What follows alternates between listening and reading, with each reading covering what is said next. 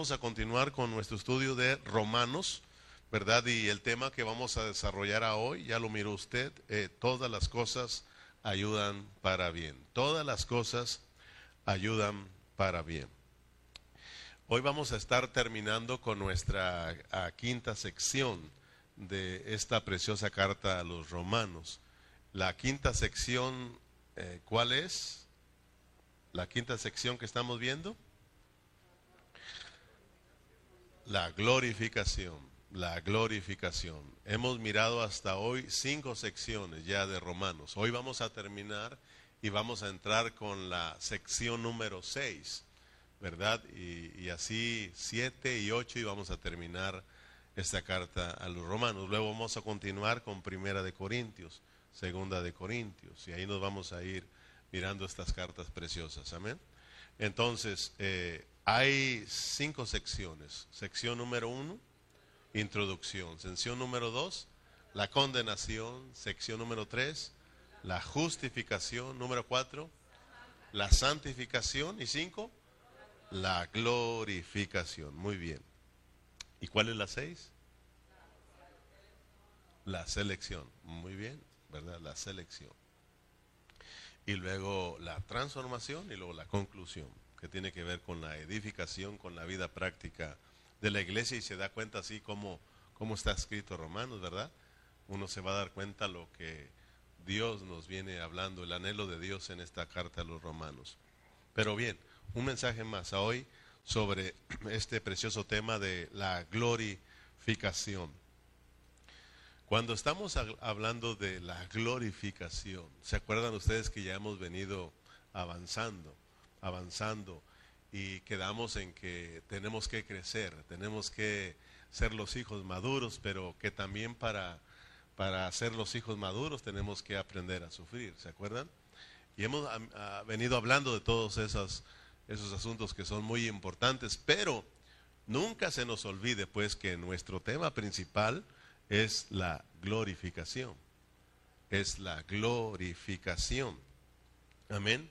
Entonces, cuando hablamos de la glorificación, estamos hablando de la meta de Dios.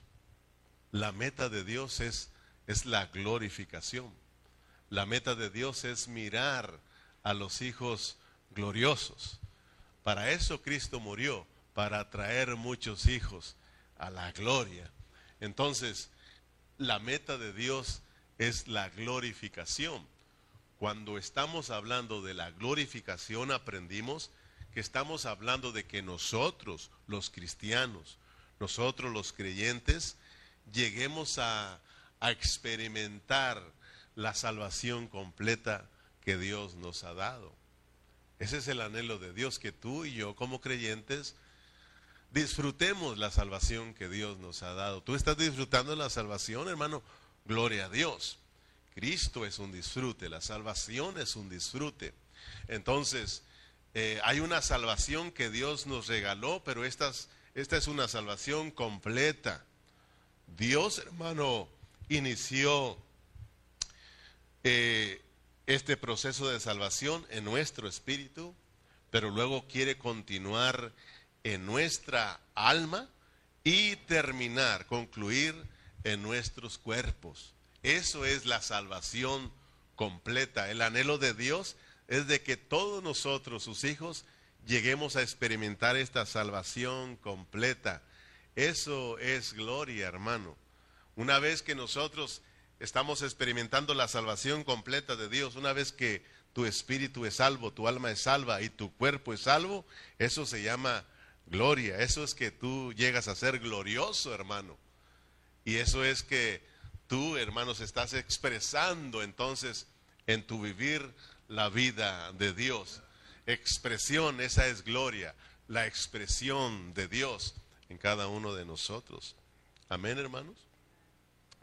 Por eso en primera a los tesalonicenses capítulo 5 versículo 23, un versículo que todos conocemos, dice, y el mismo Dios de paz os santifique por completo, ¿verdad? La salvación completa. Que el mismo Dios de paz os santifique por completo y todo vuestro ser, espíritu, alma y cuerpo sean guardados irreprensibles para la venida de nuestro Señor Jesucristo. Amén, ¿te das cuenta, hermano? Eso se llama gloria. Entonces, mire, dice aquí que todo nuestro ser, espíritu, alma y cuerpo sean guardados irreprensibles para la venida de nuestro Señor Jesucristo. Es decir, que tienen que alcanzar la salvación de Dios. En todo nuestro ser tenemos que experimentar la salvación de Dios. En nuestro espíritu, en nuestra alma y en nuestro cuerpo, aunque este cuerpo es corrupto, aunque este cuerpo es un cuerpo de muerte, cuerpo de pecado, Dios le quiere impartir vida, hermanos. Dios le quiere impartir vida en este tiempo que nosotros estamos viviendo.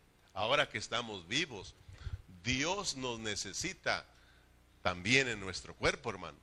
O sea, de que Dios necesita tu espíritu, Dios necesita tu alma y también Dios necesita nuestros cuerpos. Si no, ¿cómo estamos aquí para adorarle, hermano?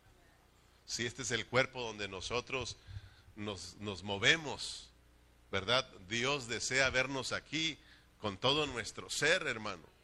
Y nos desea, desea vernos llenos de la vida de Cristo, hermanos, para que con todo nuestro ser nosotros adoremos a nuestro Dios, nosotros sirvamos al Señor, nosotros andemos en la voluntad de Dios. Necesitamos nuestras manos también. Necesitamos nuestra boca también para hablar las maravillas de Dios. Necesitamos nuestros pies para andar en la voluntad de Dios. Amén. Para hacer la voluntad de Dios. Entonces, Dios le quiere impartir vida a tu cuerpo también. Para que cuando vengamos aquí adoremos al Señor con todo nuestro ser y Dios se exprese en todo nuestro ser. Por eso en Romanos 6 Pablo lo dejó bien claro, que de la manera que nosotros antes de venir a Cristo prestábamos estos cuerpos mortales a la iniquidad, ¿verdad? A la injusticia. Dice, ahora pues que están en Cristo, préstenselo a Dios, para que sirvan a Dios. Mire Romanos 6.12.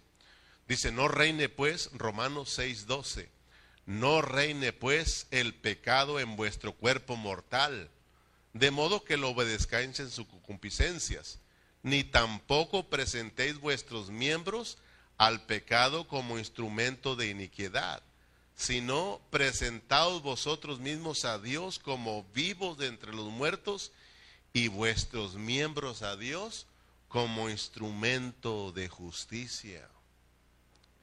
Si usted brinca al capítulo 8 de Romanos, en el versículo 11, los versículos que no hace mucho estuvimos estudiando, Pablo dice que Dios quiere impartirle vida a tu cuerpo mortal. Dice, y el espíritu, y si el espíritu de aquel que levantó de los muertos a Jesús mora en vosotros, el que levantó de los muertos a Cristo Jesús, vivificará también vuestros cuerpos mortales por su espíritu que mora en vosotros. Amén. Entonces, cuando estamos hablando de la glorificación, estamos hablando de experimentar el crecimiento espiritual, el crecimiento en vida, que lleguemos a ser los hijos maduros de Dios, que nosotros lleguemos a experimentar el vivir en la nueva creación que nosotros experimentemos el revestimiento de Cristo, que nosotros experimentemos la vida celestial. Eso es ser gloriosos, hermano. Me explico, te lo vuelvo a repetir.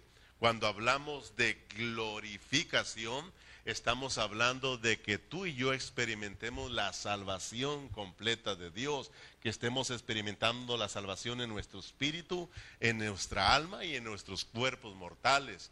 Eh, glorificación tiene que ver, hermanos, con que estemos creciendo en vida, con que estemos siendo los hijos maduros de Dios con que estemos nosotros viviendo en la nueva creación, porque somos de la nueva creación, no somos de la vieja creación, sino de la nueva creación, para que estemos viviendo en la nueva creación y estemos viviendo en lo celestial, no en lo terrenal, Esto es ser gloriosos, hermano.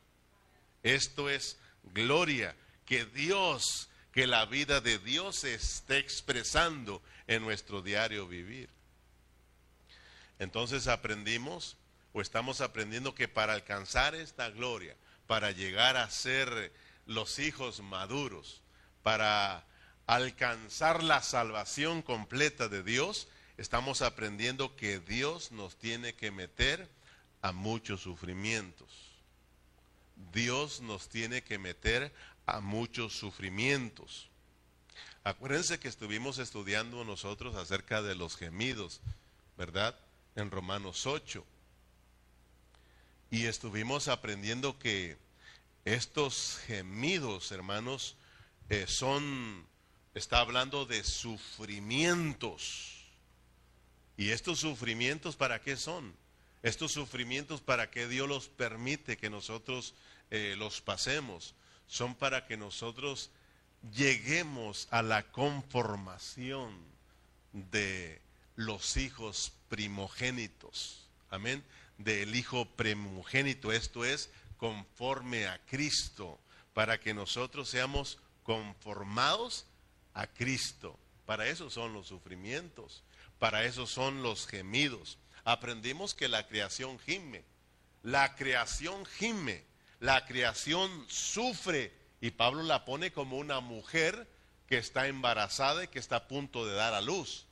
Dice que sufre con dolores de parto, esperando la manifestación de los hijos gloriosos. Los sufrimientos son por los hijos gloriosos, son por la gloria. Dice, eh, aprendimos que no solamente la creación gime, sino que nosotros también gemimos. Nosotros también sufrimos.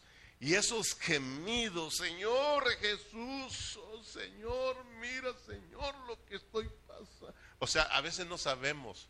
Dice Pablo, no sabemos. Nosotros cuando estamos gimiendo, cuando estamos sufriendo, no sabemos ni qué pedir pero el Espíritu sí sabe y el Espíritu mismo nos ayuda, hermano. ¿Verdad? Y hay esos gemidos, esos sufrimientos que vienen a nuestras vidas son para alcanzar la gloria, son para que nosotros seamos conformados a Cristo.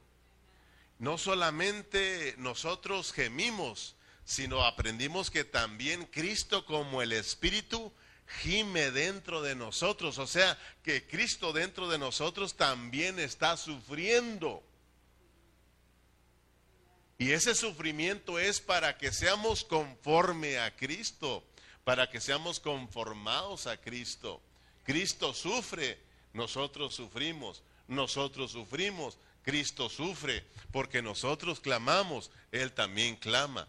Cristo clama, nosotros clamamos porque somos uno somos uno con Él. Pero todos estos sufrimientos estamos aprendiendo que son para alcanzar esta gloria. Los hijos gloriosos son para que nosotros lleguemos a ser no solo transformados, sino conformados a Cristo. En primera los Corintios, fíjese el apóstol Pablo, estamos hablando de los gemidos. Y él siempre estuvo hablando de los gemidos, de los gemidos, y que él gemía también. Pablo a los Corintios en el capítulo 5, versículo 1 dice, quiero que vayas allá para que mires. Y él habla también de los sufrimientos.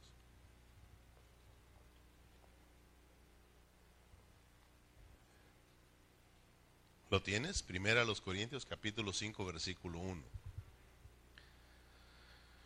Porque sabemos que si nuestra morada terrestre, fíjese bien, Primera de Corintios 5.1, ¿sí estoy bien o no? Entonces ayúdenme a buscar, la computadora apuntó algo mal aquí. ¿Será segunda de Corintios? Es segunda de Corintios, ¿verdad? Muy bien. Entonces es segunda, no es primera. Muy bien. Segunda de Corintios 5.1. Ahora sí estamos bien, ¿verdad? Muy bien.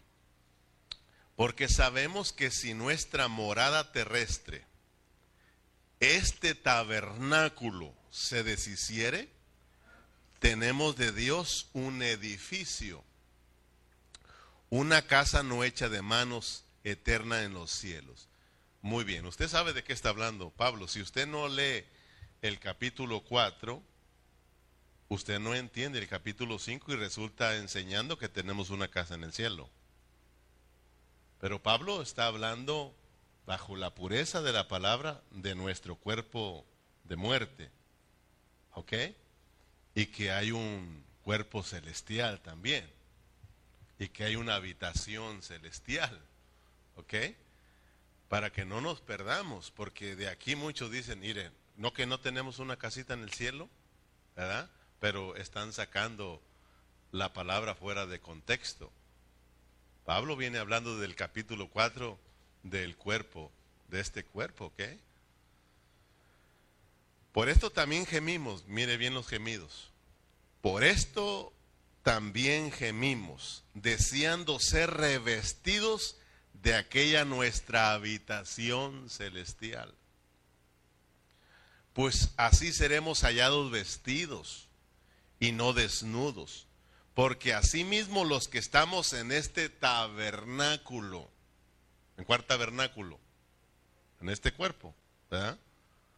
Gemimos con angustia porque no quisiéramos ser desnudados, sino revestidos para que lo mortal sea absorbido por la vida. Mira el anhelo de Pablo y sus sufrimientos que él tenía dentro de él. Él, Pablo, su anhelo era no ser encontrado desnudo, sino vestido, sino revestido de aquella ciudadanía celestial, de aquella habitación celestial. Y por eso dice, nosotros gemimos con angustia, porque no quisiéramos ser encontrados desnudos, sino de vestidos. Por eso nuestro anhelo es que lo mortal sea absorbido por la vida.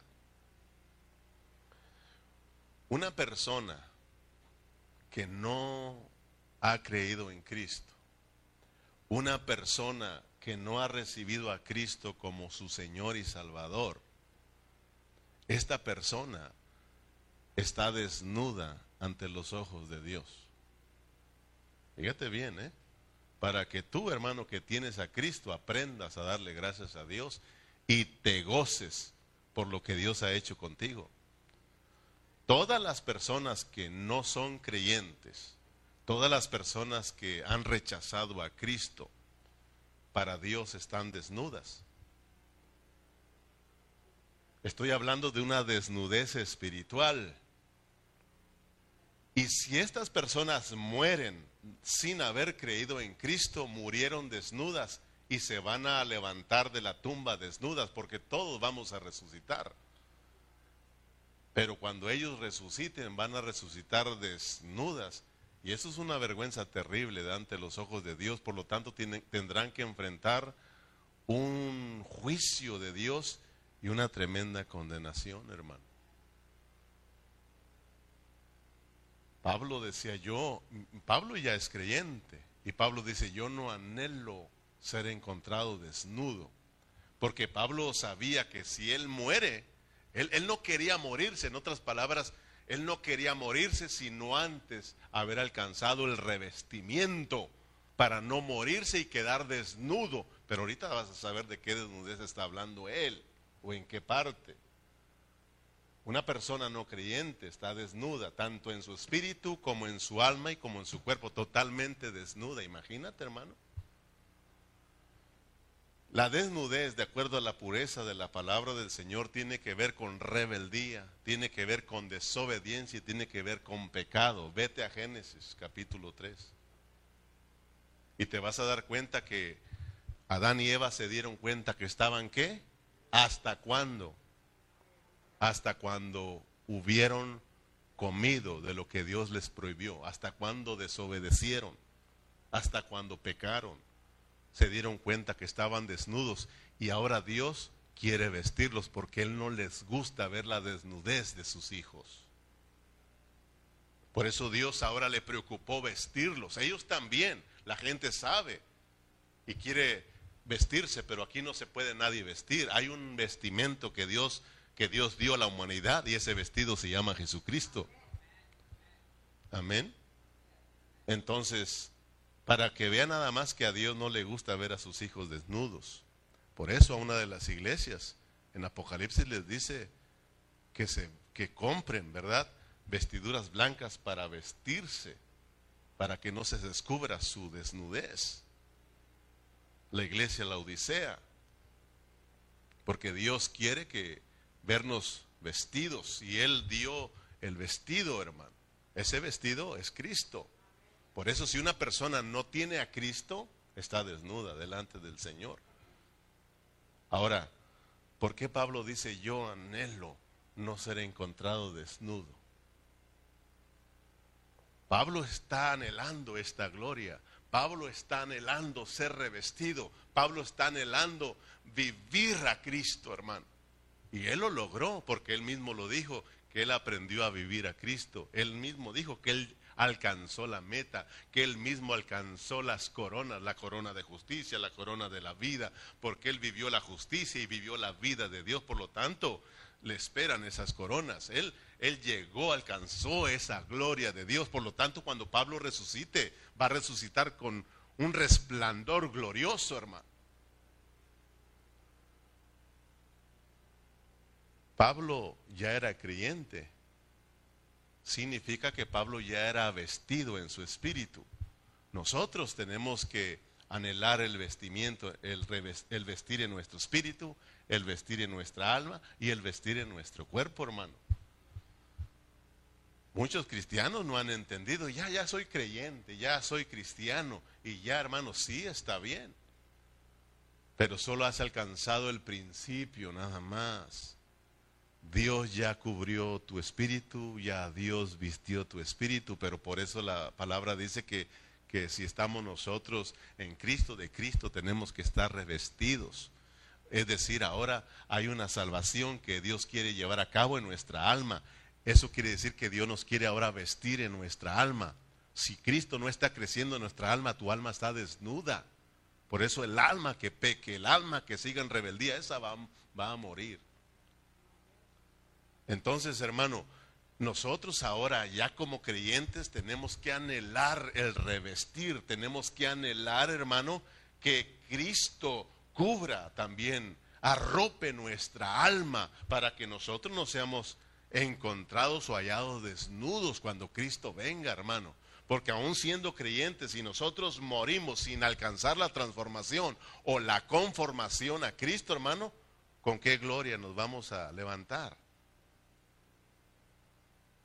O sea, vamos a despertar y vamos a despertar desnudos, pero ya no en tu espíritu, sino en tu alma. Y entonces vamos a tener que darle cuentas a Dios. Por eso ahí donde leímos segunda de Corintios, Pablo dice que es necesario que todos nosotros compadezcamos ante el tribunal de Cristo. Adelantito donde leímos, si tú le sigues, vas a encontrar que mete el tribunal de Cristo porque todos nosotros los creyentes que ya somos ya somos vestidos en nuestro espíritu, pero si no alcanzamos el revestir en el alma, vamos a tener problemas en el tribunal de Cristo, porque eso es vergonzoso ante Dios. Mira, por ejemplo, cuando hablamos del espíritu y el alma juntos, el espíritu y el alma juntos, eso se llama nuevo hombre. Eso se llama nueva creación. Eso se llama hombre espiritual. ¿Ok?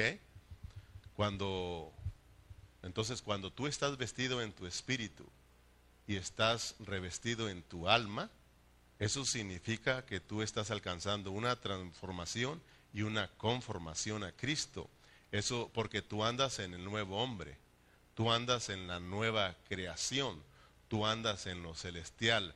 La mente puesta en el espíritu, ahí está la vida, ahí está la vida. Amén, hermanos. Andas en novedad de vida andas en lo celestial, no andas en lo terrenal, sino en lo celestial. Es, tú estás vestido de tu ciudadanía celestial, hermano, de tu habitación celestial. Pero la mente junta con la carne de pecado, eso se llama vieja creación, eso se llama viejo hombre, eso se llama terrenal. Entonces, hermano, si nosotros como almas andamos en la carne, por eso Pablo mismo dice, ahí está la muerte. Ustedes no pueden agradar a Dios. Carne y sangre no puede entrar al reino. Ustedes andan en lo viejo, en la vieja creación, andan en lo terrenal y están desnudos. Eso es desnudez. Por eso como creyentes nosotros tenemos que ocuparnos en, lo espiritual, en el espíritu. Tenemos que ejercitar nuestro espíritu. Tenemos que vivir por el espíritu porque yo quiero moverme en lo espiritual, en lo celestial, en el nuevo hombre. Yo quiero ser revestido de lo celestial. Esto es Cristo. Quiero ser encontrado, ser encontrado, hermano, vestido y no desnudo. Porque entonces vamos a tener problemas. ¿Me estoy explicando, hermano? Ya tú eres creyente, ya tienes, ya tienes una parte muy importante que ya te vistieron en tu espíritu, pero hay otro vestido, ya lo aprendimos mucho, hermano. Es el vestido para la boda, que tiene que ver con nuestra alma. Si no estamos revestidos, si no estamos siendo transformados y conformados a Cristo, hermano, no hay boda, no hay un reino en la cual vamos a manifestarnos con Cristo, hermano. Vamos a tener problemas. A nosotros ya no nos condenan, eternamente, pero sí nos van a meter a una disciplina para que nosotros ahí alcancemos la madurez, para que ahí nosotros seamos revestidos, ¿verdad? Y nosotros seamos transformados y alcancemos la gloria que Dios quiere que alcancemos. Entonces vamos a salir de ahí para entrar en, en la nueva Jerusalén, una Jerusalén gloriosa, amén, llena de la vida de Dios, pero nos hemos perdido algo muy importante que es el reino. Entonces, gracias a Dios, por eso te decía, si tú aprendes esto, aprende lo que Dios está haciendo en tu vida, tú vas a darle gracias a Dios, hermano, porque ya tienes tu primer vestido, pero ahora vamos por el segundo vestido y luego por el tercer vestido. Si alcanzamos el segundo vestido, ya la tenemos hecha con el tercer vestido, porque lo que sigue es que es gloria, es que Dios ahora se va a expresar en tu cuerpo mortal, amén, hermanos. Entonces, el asunto aquí es en nosotros. El asunto es aquí en nosotros, en nuestra alma. Amén. Una vez que tú dices, Señor, aquí estoy, el alma, el cuerpo que hace, pues aquí estoy. Una vez que tú dices, alma mía, alaba al Señor, ¿qué dice el cuerpo? Pues alabémoslo, gosémonos en su presencia. Pero si tú no adoras al Señor, el cuerpo dice, pues no lo adoramos. Y no hay gloria, hermano no expresamos a Dios. ¿Te das cuenta cuán importante es de que nosotros nos dispongamos, nos prestemos al Señor? Si todos los hermanos entendiéramos y nos prestáramos al Espíritu, nos prestáramos a Dios, mira, nuestras reuniones serían gloriosas, todos juntos adorando y alabando al Señor. Pero como no todos estamos dispuestos, pues muy poca gloria se ve, hermano. Amén. El anhelo de Pablo era alcanzar esta gloria. El anhelo de Dios es llevarnos a esta gloria. Pero estamos aprendiendo que para esto Dios nos tiene que meter a sufrimientos. Todos sabemos que Dios es soberano. Dios es soberano. A veces no entendemos por qué eh, Él hace las cosas, pero debemos de entender que Él es soberano y que Él hace las cosas porque así Él lo, lo, lo, lo planeó. Así Él, hermanos, lo quiso. ¿Y quién le puede decir algo? Dios dice así, yo voy a meter a mis hijos a muchas tribulaciones, voy a meter a mis hijos a muchas aflicciones porque solo así van a alcanzar la gloria. Fíjate hermano, fíjate Romanos 8, 28, vamos a nuestros versículos, apenas te voy a empezar a predicar, ¿cómo ves? Romanos 8, 21, 28. Hoy terminamos con Romanos 8. Pero no te preocupes, ahorita le damos una recia. Romanos 8, 28. Y sabemos que a los que aman a Dios todas las cosas le ayudan a bien. Esto es a los que conforme a su propósito son llamados. Porque a los que antes conoció también los predestinó para que fuesen hechos conforme a la imagen de su Hijo, para que Él sea el primogénito entre muchos hermanos. Y a los que predestinó, a estos también llamó, y a los que llamó a estos también justificó, y a los que justificó a estos también glorificó. Mira, dice que Dios nos predestinó.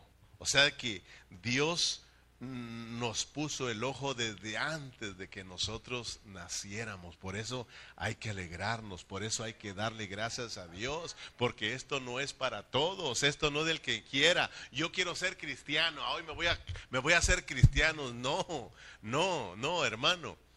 Esto es para los que no quieran ser cristianos, porque todos estamos los que estamos aquí no queríamos ser cristianos. ¿Verdad?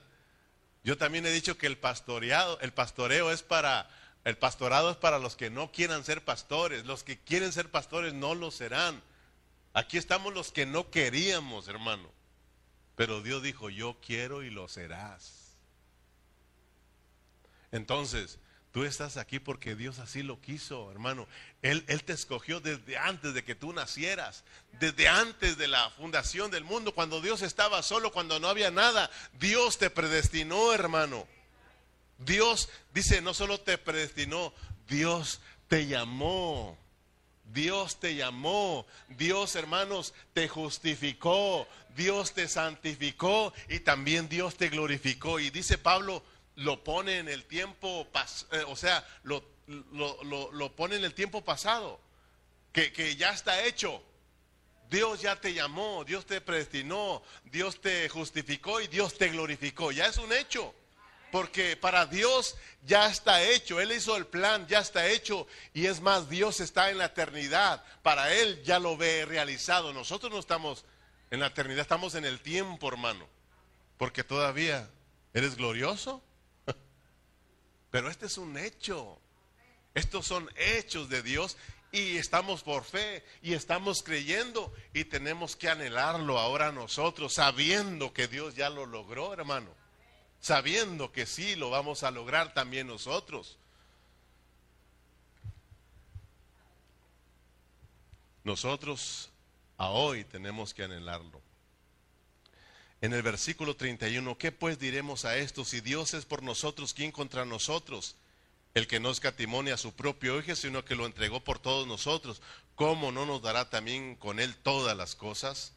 ¿Quién acusará a los, a los escogidos de Dios? Dios es el que justifica. ¿Quién es el que condenará? Cristo es el que murió. Más aún el que también resucitó, el que además está a la diestra de Dios, el que también intercede por nosotros.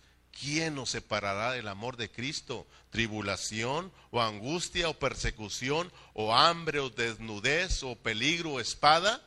Como está escrito, por causa de ti somos muertos todo el tiempo, somos contados como ovejas de matadero. Antes en todas estas cosas somos más que vencedores por medio de aquel que nos amó, por lo cual estoy seguro de que ni la muerte, ni la vida, ni ángeles, ni principados, ni potestades, ni lo presente, ni lo porvenir, ni lo alto, ni lo profundo, ni ninguna otra cosa creada nos podrá separar del amor de Dios que es en Cristo Jesús, Señor nuestro. ¿Ya ve que terminamos? Pronto. Pero ahora tengo que explicártelas. Porque si no, no entendemos. Si no nos explica, no entendemos. Yo creo que ya conforme vamos aprendiendo, cuando leemos te, te, viene la chispa, te viene la chispa, ¿verdad? Y le empiezas a agarrar y sabes lo que está diciendo aquí. Por ejemplo, dice, y sabemos que los que aman a Dios, todas las cosas ayudan para bien. Esto es a los que conforme a su propósito han sido llamados. Todas las cosas nos ayudan a bien. ¿Cuáles son todas esas cosas?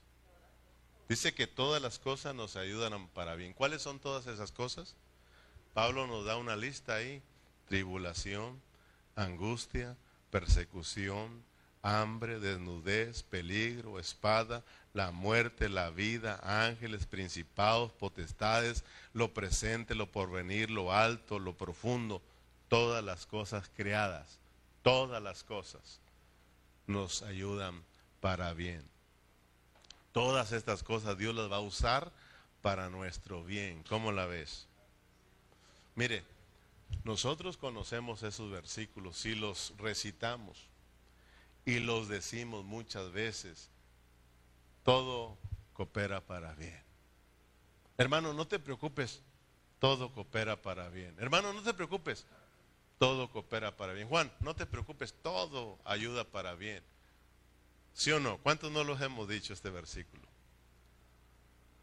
Pero tristemente nosotros muchas veces lo decimos fuera de contexto.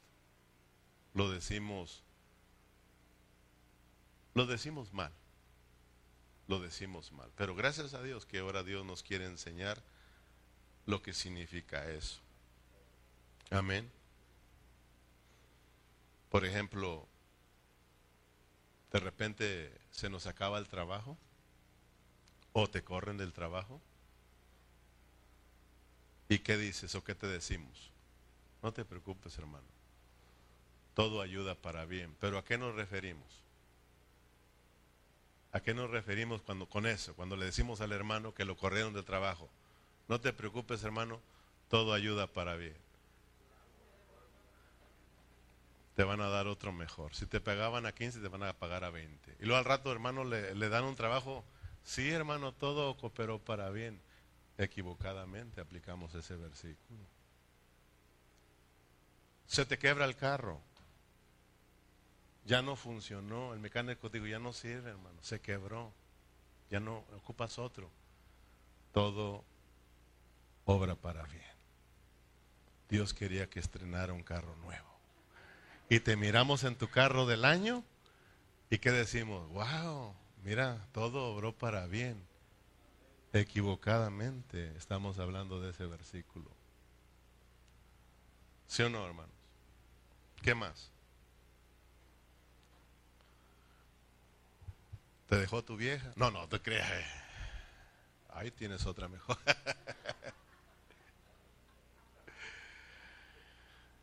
No, hermanos. Todas las cosas nos ayudan para bien. Cuando dice Pablo que todas las cosas nos ayudan para bien, ya estamos hablando para qué bien. Ya estamos aprendiendo para qué bien. Ahora sí tú vas a, empezar a, a usar este verso correctamente con tu vida y con la vida de los demás hermanos. Vas a ayudarle. Si se le quebra el carro, Ahora sí le puedes decir el mismo versículo, pero ahora ¿cómo le vas a decir?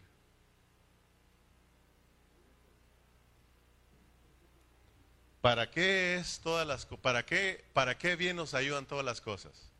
¿Para qué bien?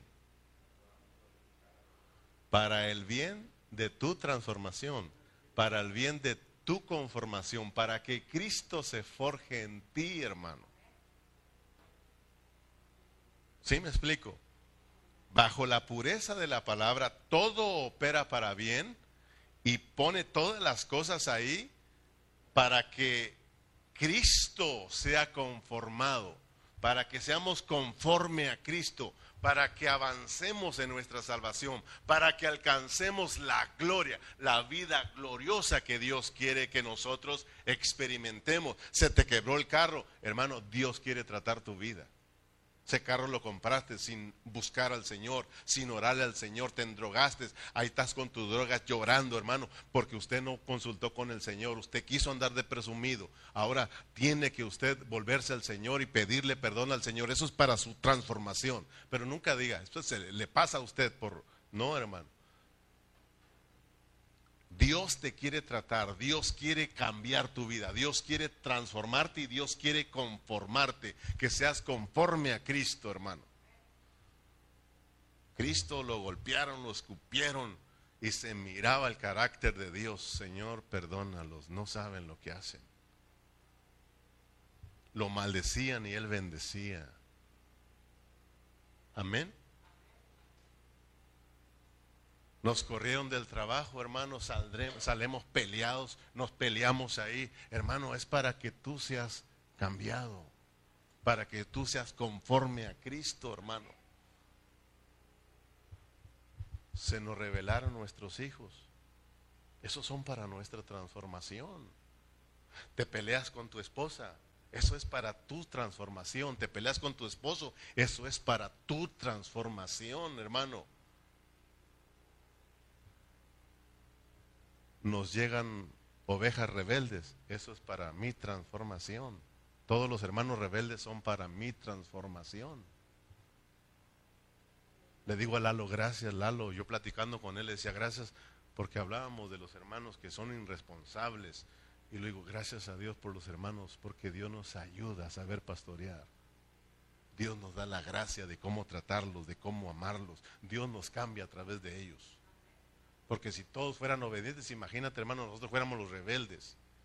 Pero ahí nos tiene Dios hincados, postrados, Señor, ten misericordia de estos hermanos, atráelos a ti, captúralos, Señor, llénalos con tu vida, revela. Ahí nos tiene Dios, hermano. Ahí nos tiene Dios, humillados en su presencia, buscando al Señor, hermano. Entonces le, le decía gracias a Dios, Lalo, por ellos. Dios sabe los hijos que nos dan. Si nos da muchos hijos rebeldes, ocupamos nosotros mucha transformación, hermano. Si tú tienes un esposo rebelde, de una esposa rebelde, hijo rebelde, si los tenemos, pues gloria a Dios, hermano. Es para nuestra conformación. Es porque Dios nos quiere tratar y quiere que nos parezcamos a Cristo, hermano. Pero a veces nos desesperamos y, o a veces nosotros juzgamos. Y de repente Dios nos llega a nosotros para que aprendamos también nosotros. ¿Me explico, hermano? Todo ayuda para bien, pero para el bien de nuestra conformación, hermano. Entonces, te corrieron del trabajo, es para tu conformación. Te tocó un mayordomo duro, hermano, es para tu transformación. Te tocó un trabajador a tu, a tu lado ahí que, que, hermano, es, es, tremendo, hermano, e, es para tu transformación. Amén. Te peleaste con tu esposa, con tu esposo, es para tu transformación.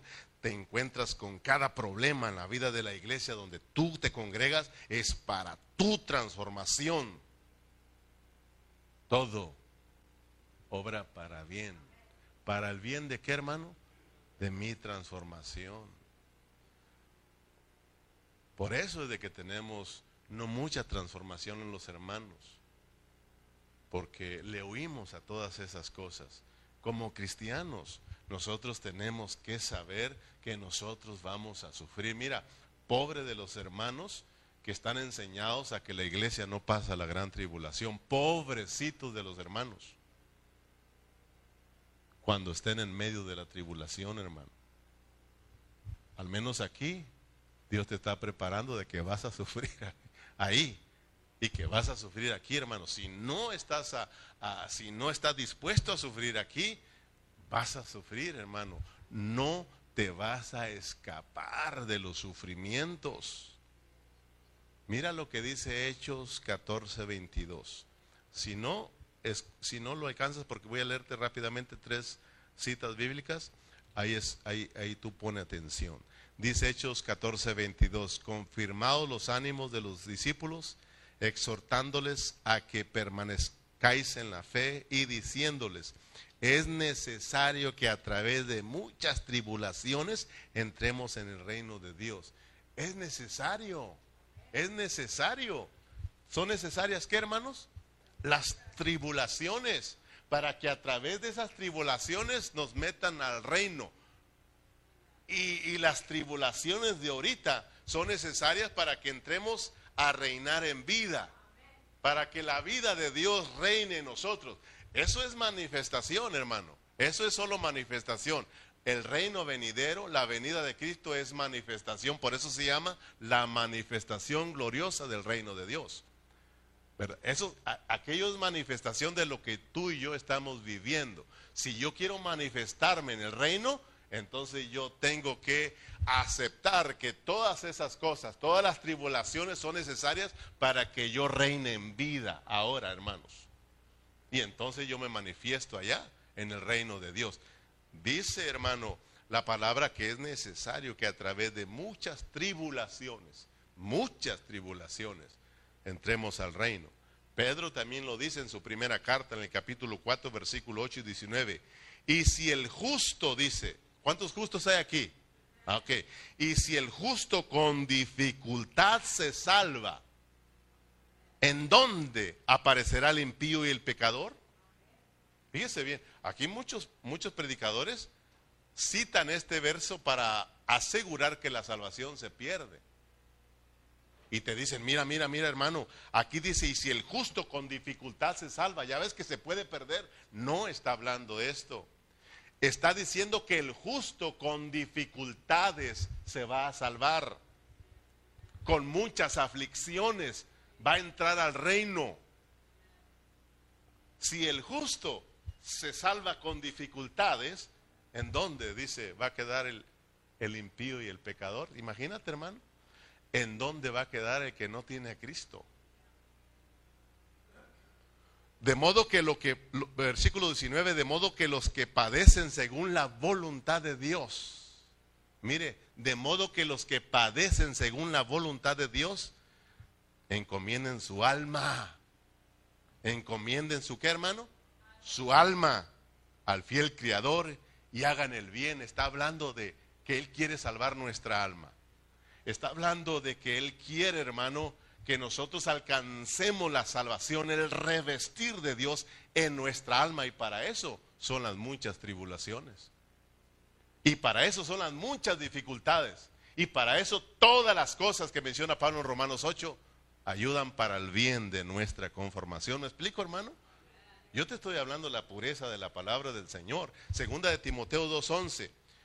Dice, palabra fiel es esta. Fíjese, palabra fiel. Si somos muertos con Él, también viviremos con Él. Si sufrimos, también reinaremos con Él. Ah, pero si le negamos, Él también nos negará.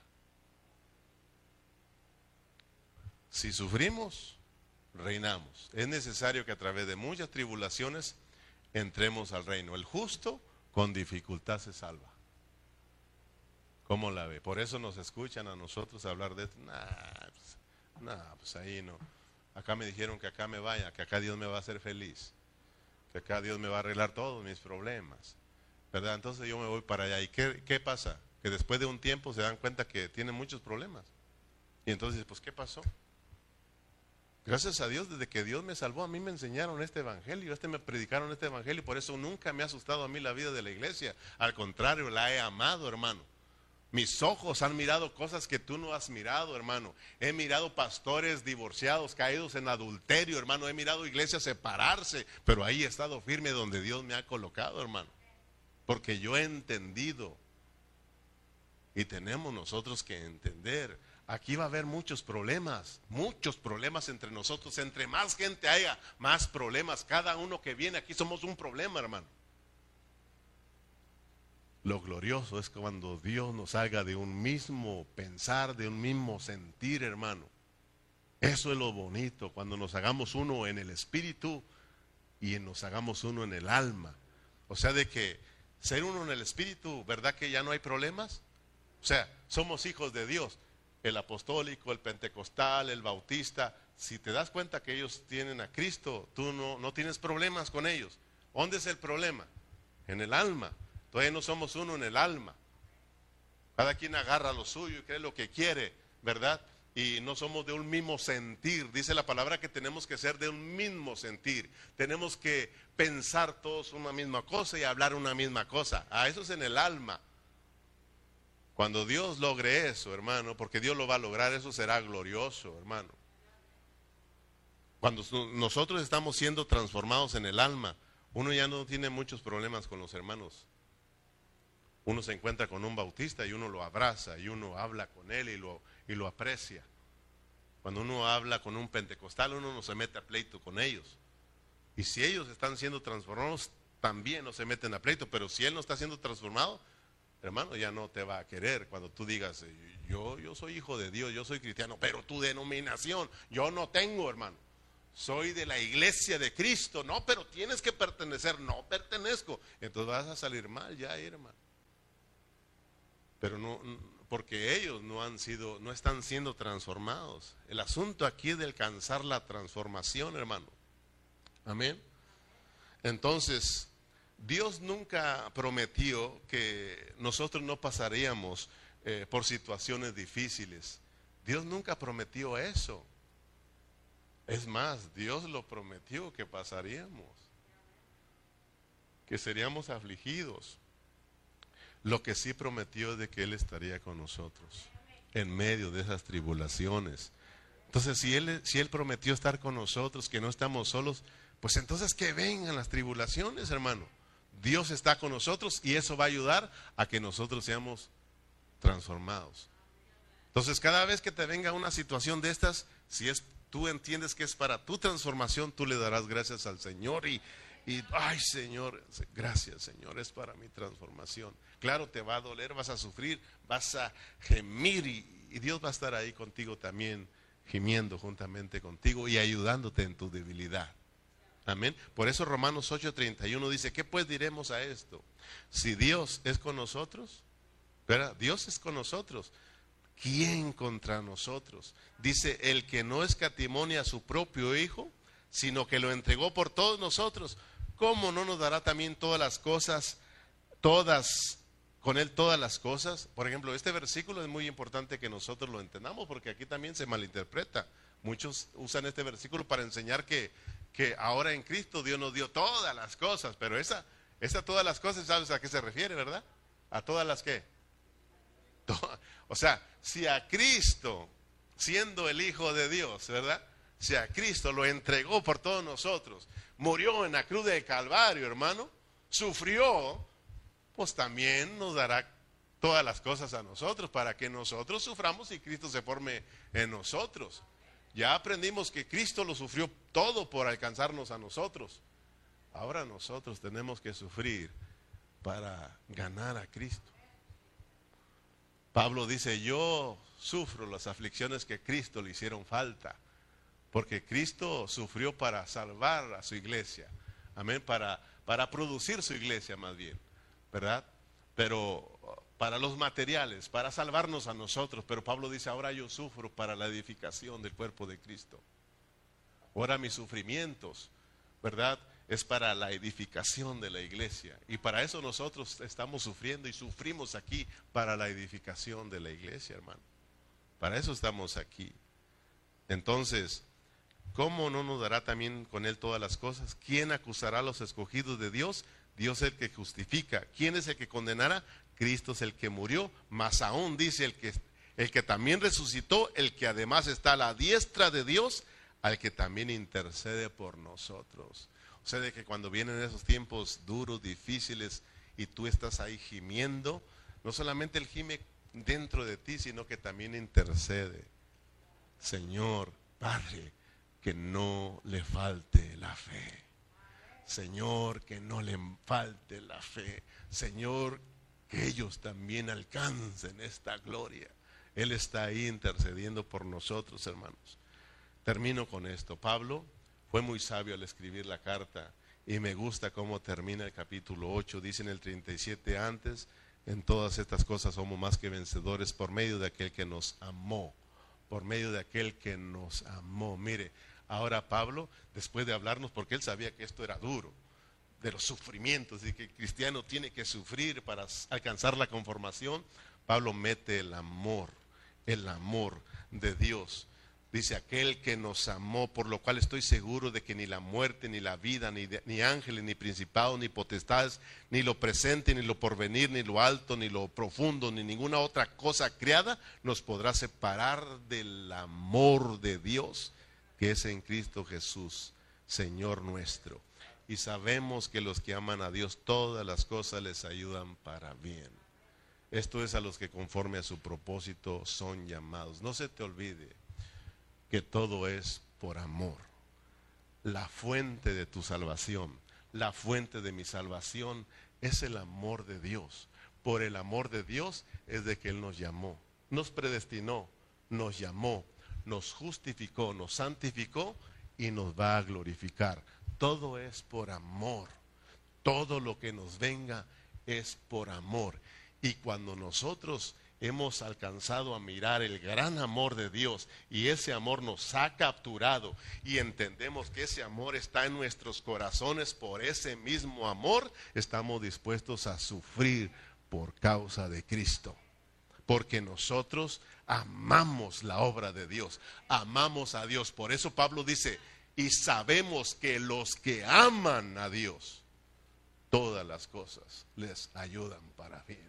Esto es por amor por amor a nosotros y el amor de nosotros hacia Dios. Por eso nada nos podrá separar del amor de Dios. Aleluya, hermano. Esto es precioso. Póngase de pie. Gracias a Dios, hermanos, que ahí vamos poco a poquito.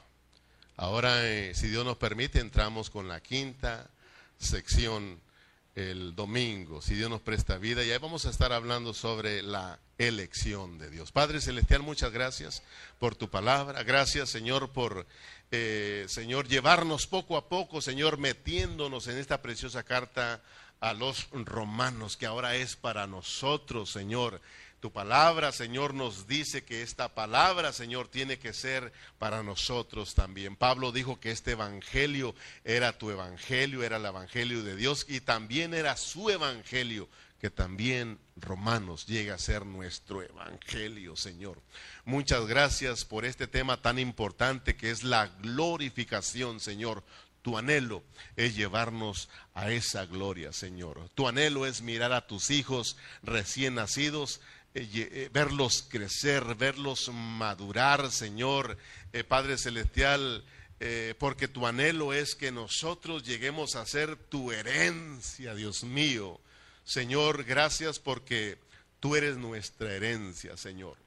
Nosotros te heredamos a ti, Señor, porque tú eres sumamente rico, Señor. Tú eres rico, Señor, las riquezas que nos has dado en Cristo Jesús, Señor.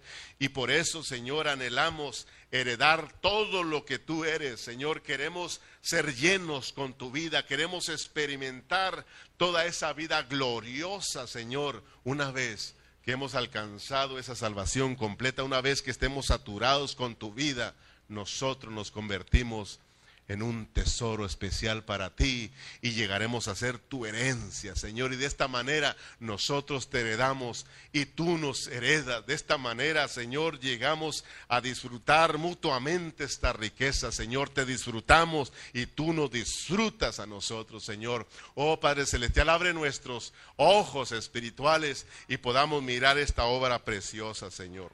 Muchas gracias, muchas gracias por mis hermanos, Señor. Oramos para que Señor, cada día, Padre, a pesar de todas las cosas que nos vengan, las aflicciones, entendamos que son para nuestro bien, Señor, el bien de nuestra transformación. Señor, captura nuestras vidas, cámbianos, transfórmanos y llévanos, Señor, a esa gloria, Padre. Muchas gracias por tu palabra, gracias por esta preciosa noche, gracias por mis hermanos de vía Facebook, YouTube, Señor. Oramos para que nos bendigas a todos en una forma especial. Señor, muchas gracias por esta noche, despídanos en paz y usted reciba la gloria por siempre. En Cristo Jesús, amén y amén.